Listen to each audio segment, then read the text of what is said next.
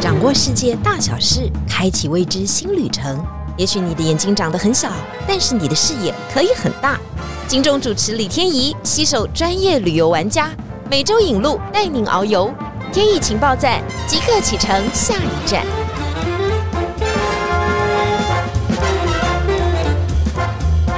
情报站，你说赞不赞？上一次讲完希腊以后，真的觉得好精彩哦，不去太可惜了。而且这个 Jacky 还跟我说，能够去希腊的哈，大部分都是年轻人，因为年轻人对希腊就非常有向往。我就说哈，我对希腊也非常有向往。那这么我也是年轻人，是是是，这个推论当然有点哈，大家可以想一想哈。但不管怎么样，希腊还有很多很多的景点哈，我们都没有讲到，也没有玩到。今天我们再度邀请我们的希腊达人 Jacky 来到现场，谢谢谢谢啊，大家好。我们到希腊当然最重要的就是除了看蓝天白云，还有那些漂亮的房子之外啊，最喜欢的当然就是一些景点的参观。我们先从第一个景点来讲好了，一定有留下很多的神迹吧。就是一个一个会插在那里哈，然后有高高的罗马柱或希腊柱，然后在现场呢，你就想起了那种啊，可能在当时所有的女神走在中间的这种感觉，是吗？是吗？我们还看得到高高的柱子，是绝对看得到哦，因为希腊人的工艺技术啊，他们是石材是石头，它不像古老中国是木头，嗯，战乱很多，一把火就烧光了。但是欧洲任何的古迹多以石材为主，不容易放火烧掉，嗯，所以都会存留下来哦。三千年的希腊神柱，当然放在外面风吹日晒雨淋，它还是会毁坏，尤其时间这么久哦。不过还是会看得出遗迹，只是因为我也经常跟所有的消费者旅客说，你当然很多的神迹的时候，你当然不会因为看到残存的而去。想象它它多伟大，对，所以呢，他们现在做的很好，就是它会有一个古迹让你看完之后呢，会有个小博物馆。哦，博物馆里面会把当地挖到了一些比较重要的食材搬进来，然后用 AI 的方式，甚至于用还原的方式或木头，像我们很多建筑系做那种模型，嗯，他会做一个小小的状况，让你至少去感受一下。最后最重要就是他们的书局都会卖书。书里面就会用赛璐珞片做成古今还原图啊，现在的照片毁坏的、颓垣残壁，你把它盖过来一个赛璐珞片，就是金碧辉煌的，对，哦，所以看得到，而且到处很多，在希腊的本土，希腊走一遍的时候，你就可以感觉到你好像走进了这个古迹的世界。当然，它有一些柱子当中会有一些特别白的。啊，就在那边进行修补啊。对，所以我接下来的问题就是，希腊到底想不想修补这些啊？他的财政是不是真的没有办法应付？这实在是一个很沉重的问题。其实不止希腊哦，包括意大利都好。意大利现在已经开始在卖古迹给企业了。对，你来认养，就是很多的那个 logo 会打在那些古迹上。包括许愿池，你看 Fendi 花了几千万的这所谓的欧元，然后去把它洗白。他就为了最后在上面走秀，嗯，但是这个全世界都看得到。然后呢，有很多包括海神喷泉，通通都是都是这些大企业哦。那希腊问题是第一个，希腊没有太多大的企业，还有希腊的古迹太多。另外一个，它的毁坏程度高过严重过罗马，所以太难修。嗯，所以就放在那边，让它一样风吹日晒雨淋，然后观光客去凭吊。嗯，所以我后来都会写说，哎呀，我们可能来到这个地方，也不用去太多这样的断垣残壁的地方，因为原则上你要有很多的想象空间，才能够想象以前是多么辉煌。是是是，他比较没有用现代的方式把它呈现出来，所以尽量让行程比重多一点，就古迹一半，然后想象一半，另外就到海岛去一半这样。哎呀，讲到海岛，那就是精彩的来了哦，很精彩，非常精彩。我们的海岛行通常都是从哪一个点出发，然后要怎么玩这些海岛？然后你可不可以推荐一下？好，因为雅典哦，第一个它人口不多，然后它的旅游季节呢又很集中在五月到每年的九月，所以多数呢两种，第一个坐飞机，国内班机哦，但是因为这个它的。航空公司第一个油贵，嗯，航空公司有很多的制度，包括你的人力要给他所谓的什么社会福利啊、加班费啊，对对，超时上班啊，没错。所以说他们的班次第一个不会太多，嗯，有时候你早上坐这班飞机就是的老太太是空服员，然 后下午晚上要坐回去的时候又是这个老太太哈，所以经常会这样子。所以呢，除了坐飞机，因为比较快。正常是这样。第二个呢，坐船，坐船。那我个人是比较喜欢坐船，因为坐船的话，说实在，因为这个船上有很多的设施哦，包括你可以拿个在飞机上要个扑克牌。然后呢，到了船上的时候，跟大家待到大老二哦，或者玩玩扑克牌，其他的还有拿书去看。嗯，iPad 的时代，像我们可以当录一些影片，有没有？对，也可以在那边看。所以三个小时很快就过去。它就是坐船，大概距离岛的航行时间就是大概都是三个小时，而且都是从雅典放射性的出来外岛，因为雅典是它的首都，人口占最多，所以它所有的资源在这边。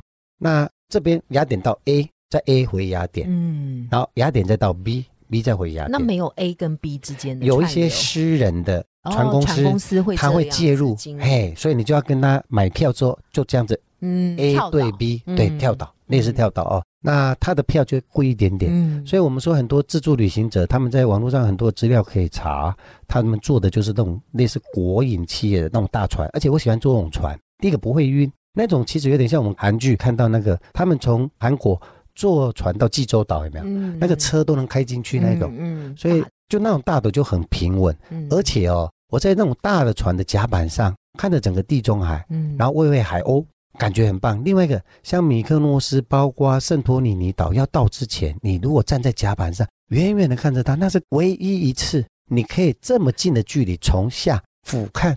整个就是有整个的 view 的感觉，对，那种是环景效果。嗯，但是当你坐飞机走的时候，它就缩小了，那就没有那种震撼感，感觉就没有慢慢靠近的感觉，越变越大的感觉哈。所以很多人专业一点就安排一趟船过去，坐飞机回雅典。哦，那你全部时间省到了，然后你的美景也看到，看到了。如果船要放射性的出去哈，你第一个推荐的岛屿是哪里呢？嗯，一定是米克诺斯。哦，这个是一个非常有趣的岛哦，非常非常有趣，跟它的那个神器很像哈，就是 跟这些天神呢很像，哎，大家就可以往比较开心的方向去思考。最主要推荐，因为它比较近，嗯，哦，从雅典过来比较近，然后它号称有四个 S，因为它的阳光很灿烂，海水很清澈，嗯，然后沙滩很洁白，嗯，另外一个。它的性产业产业蛮蓬勃，应该说它的嗯同性产业，同性产业它的 peace 啊，真的很和平哦。我们没有任何的带有色彩的讨论，它就是一个这样的岛屿。是是是，而且我觉得我们一般人去到这种米克诺斯的同性恋酒吧，真的很好玩，因为他跟你一样就是一般人，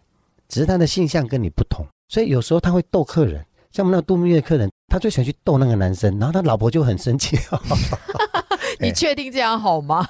然后，哎，同性恋酒吧在这个米克诺斯是常常被看到，还是它也有几家比较著名的？就就都是这样的酒吧，有一个区，对，哦，有四间，对，那里面都会做什么样的表演呢？或者是它只是让所有的这个客人进去而已？是是，一般哦，它是分两个地区，一个市中心就有四家，那个就是纯粹喝小酒、聊聊天。那有时候就是哎。你一个人就有人会请你喝酒，很抱歉，我到目前是没有遇过了。嗯，我们不是他们的菜哦。对对对对对，这个是我应该是说同性恋朋友他们的雷达是蛮精准的，是他会知道你不是，对，很准的哦。所以有时候不给客人带到那边去的时候，我们喝喝酒就离开了，然后跟他们讲解什么时候回来。所以这个市区的话是比较方便，嗯，但是真正比较好玩的，我觉得是海滩。它的超级天堂海滩那边会有很多的同性恋酒吧，而且那个老板因为他是开放式的，在沙滩上，他会弄一个舞台，在口字形或么字形的酒吧台那边，他就站在上面舞台上，然后呢，几乎已经百分之九十裸体了哦。他的生殖器上面会套一个东西，那你会觉得说，加上丁字裤像一头大象啊，然后。生殖器就像鼻子，然后他就会随着那种所谓的电音啊，然后就做很多的跳舞，然后摇摆。第一个，他不色情，他不煽情，他很有趣，然后很热情。嗯，你就觉得他充满了热情。我觉得这是一个非常特殊的地方啊，很 peace。包括老太太，我也带过那种老太太来这边，然后也在玩的很开心。然后他有时候看到那种小男生，说台湾的老太太，老太太 哦，老太太很久没有看到香蕉香蕉。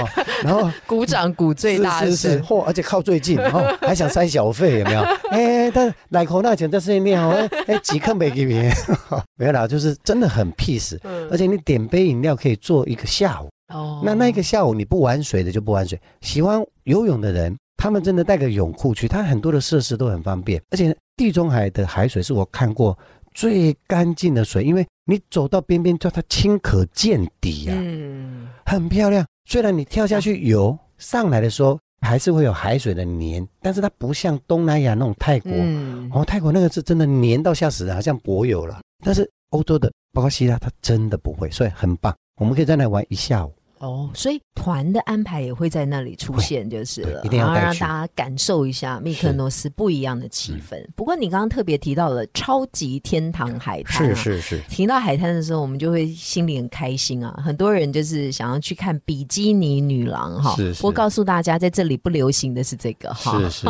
流行的是天体天体营，是真的有天体营吗？呃，这个旅客都可以接受吗？呃，后来因为大家手机拍照都很方便啊，太多啊，太。多，然后人家真的是追求自然，他真的是吸收日月精华。那你没事在那咔嚓咔嚓咔嚓啊？其实他有的，我们亚洲人就很爱拍照，是是是，从日本人开始哦，就开始会这样。然后他有的情景都有，只是大小不一样。然后你又爱拍，那他对不公平，而且会打扰到他，所以他们就开始撤到别的地方，别的地方，哎，比较隐秘。嗯，但是我从二零一二年号角响起，他们开始去拍的时候，因为隔了六七年了，我发现超级天堂海滩。在他们的见证之下，也开始不太拖了哦，哦，因为变成了观光都变观光景点，因为大家都知道那个地方了嘛，哈。在船上的时候，你们应该如果真正的天体营，他会叫你们脱嘛，是才能下船嘛。对，早期你计程船过去的时候，他就要你下去前就要脱光，你最多就是包一条浴巾，有没有？嘿，那过去的时候，你看你要躺哪里，你就开始去晒，一个小时前晒正面，然后一个小时后翻过来晒背面，跟煎蛋一样哦哦。不然会过熟啊！对对对对，然后色不一样，时间到，反正他的时间点告诉你，我现在两点、三点、四点、五点对开的，你就赶快再坐回来，因为最后还要赶回来，因为他都在很郊外的地方，所以我们会主动带，是因为很多消费者，就算你们做了很多网络上的功课，但去那边因为东南西北的问题，再加上语言，再加上可能租车困难，尤其他很多都是手牌，所以干脆参加旅行社就可以带你们去你们想去的地方。好了，台湾人恐怕还是没有办法接受天体营。你知道，在老外的观念当中，真的是非常非常的开放哈，都是很想去看看的。电影讲到这个，因为它又勾起了我一些痛苦的回忆。我在跟你挂保证要脱，就死不脱。我在疫情之前有去过奥杰，因为那一次很早以前哦，但是那时候我们住了电影拍摄非常有名的一个古的普普普普大饭店，在捷克的一个卡罗瓦利温泉镇。台湾的温泉是用泡的，嗯，哎，训了哦，人家去那边是用喝的，哎，他不泡。但是就那个饭店呢，司机问我说：“今天下午四点到了没准 Jackie，你等下去哪里？”我说：“客人自由活动之后，可能就去休息吧。”“No No No No，因为都点聊得来。”他说：“等一下我们去讲故事。”我说：“有吗？”他说：“有啊，这饭店五星级的有。”我说：“好。”结果我们约了去，去了之后，在更衣室他告诉我要脱光。这里在欧洲泡温泉是脱光的，我相信各位也都听过脱光了。但是我们两个去都没有人，我们两个从四点钟开始泡。后来呢？因为我看司机很悠闲啊，开车累嘛，对他盖了条毛巾在头上，然后就泡温泉，然后泡泡泡泡泡。然后没多久，我听到一群女生的笑声。美国人，美国的胖妞来了，来了六个人，就是一起混浴了。混浴啊！而且那时候我想说，我眼睛就应该觉得赚到了吧？哎，我认为赚到了。我的眼睛慢开了一下下，我发现我们的司机也把那毛巾拉开了，但是我们马上又盖起来，不敢看人家。为什么？因为他们六个都穿的泳装。只有我们两个光屁股，所以是他们我们被看了，然后你就听到他们啊很开心笑到，然后忽然走进来，愣了一秒是没声音，看到一头黑猪跟一头白猪泡在水里面。后来他们离开之后，我跟司机两个是用跑的出那个水池，有没有？然后那司机就告诉我，America。America，意思就是说，他们不是欧洲人，不然欧洲人绝对不会穿泳衣。到底要不要穿？哎，现在有没有搞清楚？现在沉迷了耶！是不是你们两个自作多情？因为他真的没有标示。我想说，匈牙利有有穿的，跟没穿的。我觉得是司机骗你。我觉得他可能因为是匈牙利司机喜欢你，他是匈牙利司机哦哦，所以我认为他应该是匈牙利的习惯习惯，但他没搞清楚，也许这里是。应该要穿的，或可以穿的，没错。所以天堂海滩，你说天体，然后我也觉得说，哎，应该很有趣。但是就这一次的经验之后，再来有一次就是到了奥地利，我去住了很难订的白水山庄，很漂亮又很可爱，五颜六色。嘿，饭店柜台告诉我混浴，它的游泳池你可以穿游泳裤去游，但是它有桑拿，是不能穿泳衣的，真的不能穿。这是对的，这是对的，所以我特地游一下而已，我就马上要去三温暖了。对我还没进去，你一定要先脱下来嘛，脱下来进去，然后哎，你就看到有几个女生的老外就出来了，而且他们也是没穿哦，对，可能是他们没看过《神雕侠》。不是你讲到这里的时候，我们要怎么接受？我的意思是说，你会发现说，天体营是我们觉得说他们欧洲人很喜欢崇尚大自然，但是当他有看到有不同的种族来的时候，他也会很腼腆。对，所以同样的，我们去到希腊的天堂海滩的时候，可能因为这样非常好，有接上了哈，有有接上有接上，不然就要重新再录了。但希腊真的是有天体营啊，以前以前啊，我觉得现在应该还存在，只是在某一个我们没有去过的岛屿，因为它有七百多个嘛。我去挖出来之后再告诉天营，对，到底是什么？想要知道天体营的秘密，就我们会在下面公布。你一定要追踪按订阅 才会有。还有拉小铃铛吗？结果发觉船没到，要游泳的才能去。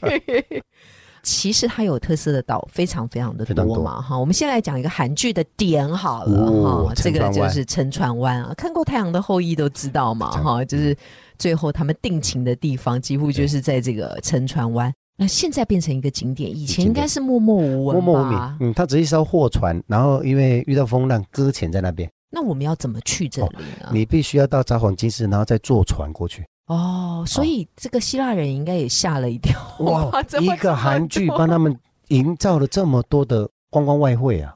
嗯，我当时也只是为了看乔妹，你们为了看宋仲基吧，对不对？嗯，我们真的是因为想要研究剧情，你把我们想的太肤浅。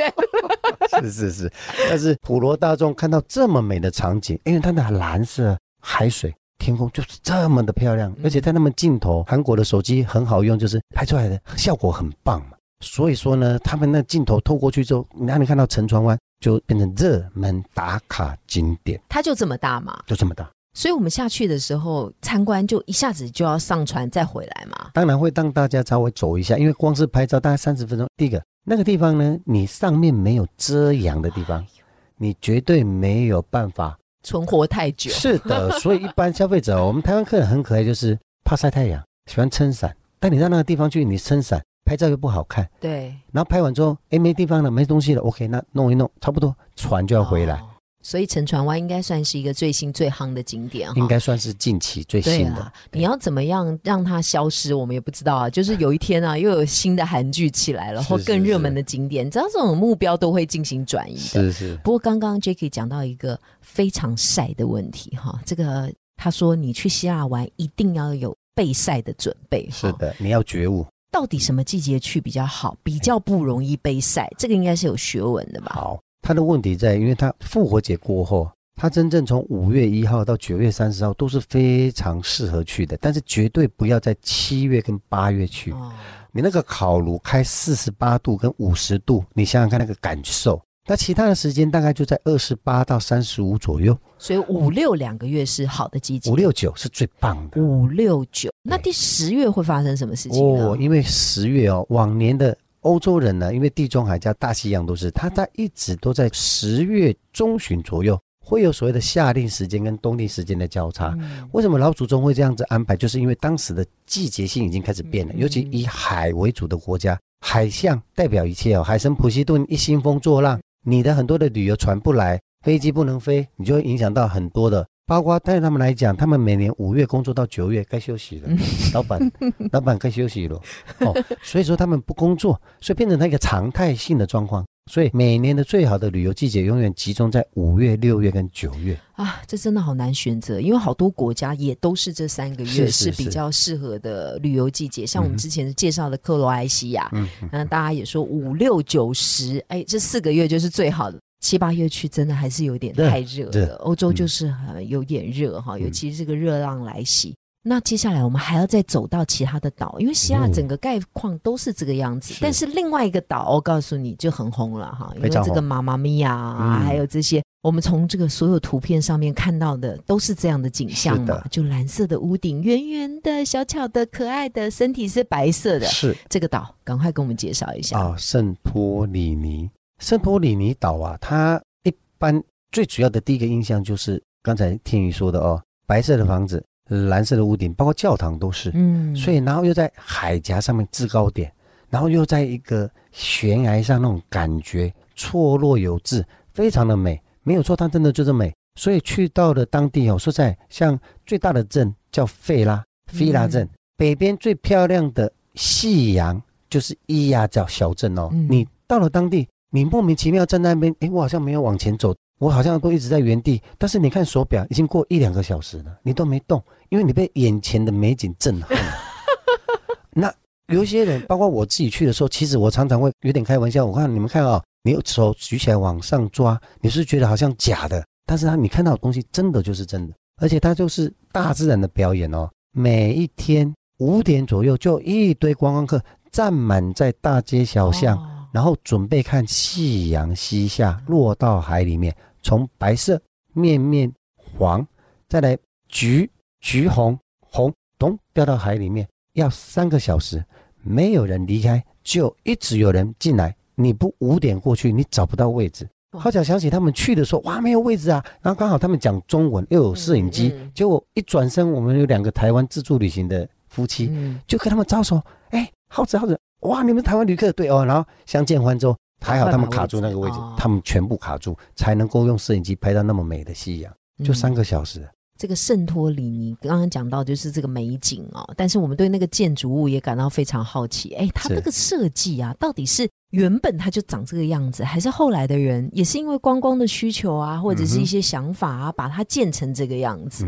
世界上很多地方哦，圣托里尼、意大利的南部的蘑菇村，都是因为当地的地形、地形需求。对，因为这个地形的造成这样的需求，要配合。其实像台湾南部，我们有所谓的。半穴屋，就是我们原住民有一个群组，他们就用那种板片，嗯，盖着一个半穴屋哈，类似那样子就地取材。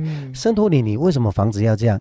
因为它本身是一个火山地形，它本来其实是一个火，也不叫椭圆形，大概就是，嗯，我们难道旺旺仙贝圆的那种有没有？做的不是太圆，但是后来在几千万年前，火山喷发，让它陷落了一块。让它变成一个半月形的海岛，所以半月形的最上面，它就变成伊亚岛住在那边，中间有一个船开进来的肚子，那个费拉岛在那边。但是为什么都盖在悬崖上？因为它陷落下去那一块。那当地的居民，如果你要盖房子，你会发现火山灰啊，嗯，没没有办法盖，嗯，所以它只能到里面一点的山上去采那个石片。哦，对对对，所以你去靠近看的时候，有时候当然现代化一点，他们会有砖。对。用砖砌，然后刷成白色。刷成白色最主要原因是因为海风大，他们要加石灰，石灰有防潮、防霉的效果。那因为本身石灰就是偏白色，所以他们就用白色的油漆刷。然后呢，天空是蓝色，他们就自动刷成蓝色，所以就造成他们这样的一个习惯。所以他从它的岩石的构造，还有它当地因应气候的条件嘛，哈，还有它这个要一直。维持那个样貌，不然那个海风侵蚀，那个也是很夸张的事情，对不对？而且就没有办法盖高，因为第一个那种地形嘛，所以我们很多人都喜欢去到那边时候住穴居。穴居哦，所以它里面是商店吗？还是有很多的人家也在那里住？那现在经营的形式大概是怎么样？费拉镇或者是伊亚镇哦，它这两个镇通通都有居民。沿路都是，然后另外商家就好像我们一楼能当店面就当店面，能租给人家就收租金，自己睡二楼或睡后面。然后呢，也有饭店、民宿。那你在逛的时候呢，它最主要卖的就是那种手工艺术品，因为第一个这里不产任何大名牌，它运过来卖不划算，运费高。人家 LV 在雅典可能一个卖一千欧元，来到我这边要加二十块的运费，那没意义。所以他那边没有大名牌，但是他有本身居民的手工，地方创神就来了。他山上有一些石头拿来，他可以画图啊，甚至于他有一些皮制品，他可以自己编啊。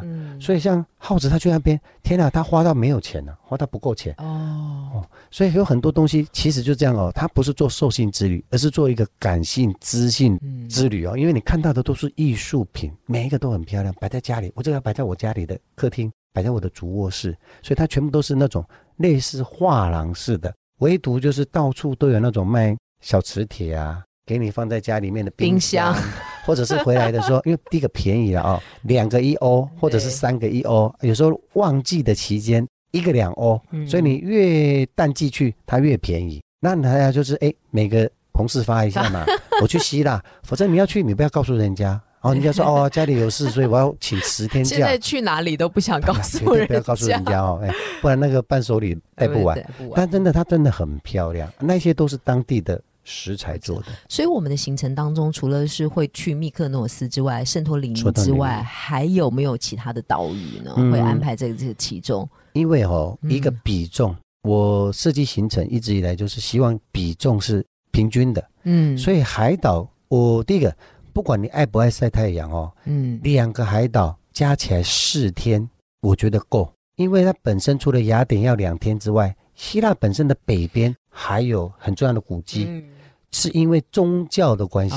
我第一次去到那边的时候，因为意大利我非常非常喜欢，但是我不晓得当时去到希腊说希腊也可以看得到，也可以看得到，而且那个叫天空之城，当时我的师傅把这个地方叫天空之城，然后这个天空之城就是说。你云雾缭绕的时候，你会发现，哎呦，怎么会在云端上面有一个小小的教堂或修道院在那山上？等云退了之后，哦，它在一个山顶上，嗯，哦，有点像少林寺武当那种感觉。但是当时你会想，因为他们为了逃难，因为当时的基督教是邪教，邪教是罗马人看到就杀的哦，所以当时他们必须到处去穷乡僻壤，或者是不好修道院的那种感觉。对他们就住到那山顶上。等人多一点之后，就盖起房子一起住。人类因为信仰的虔诚，竟然可以偏手自主把山下的石头弄到山上去盖出来，而且还没有任何的道路上去。因为罗马军队来的时候，他上不去。你可以在上面叫嚣，他都上不去，除非他用爬的，用绳子。他们连吃的东西都要用绳子这样子拉上去。哦，所以我推荐这个地方，是因为第一个，你很难相信说对信仰的虔诚在。一千多年前，他们可以偏手自主来造这样的一个修道院，而且一直都是古迹，还列为世界遗产。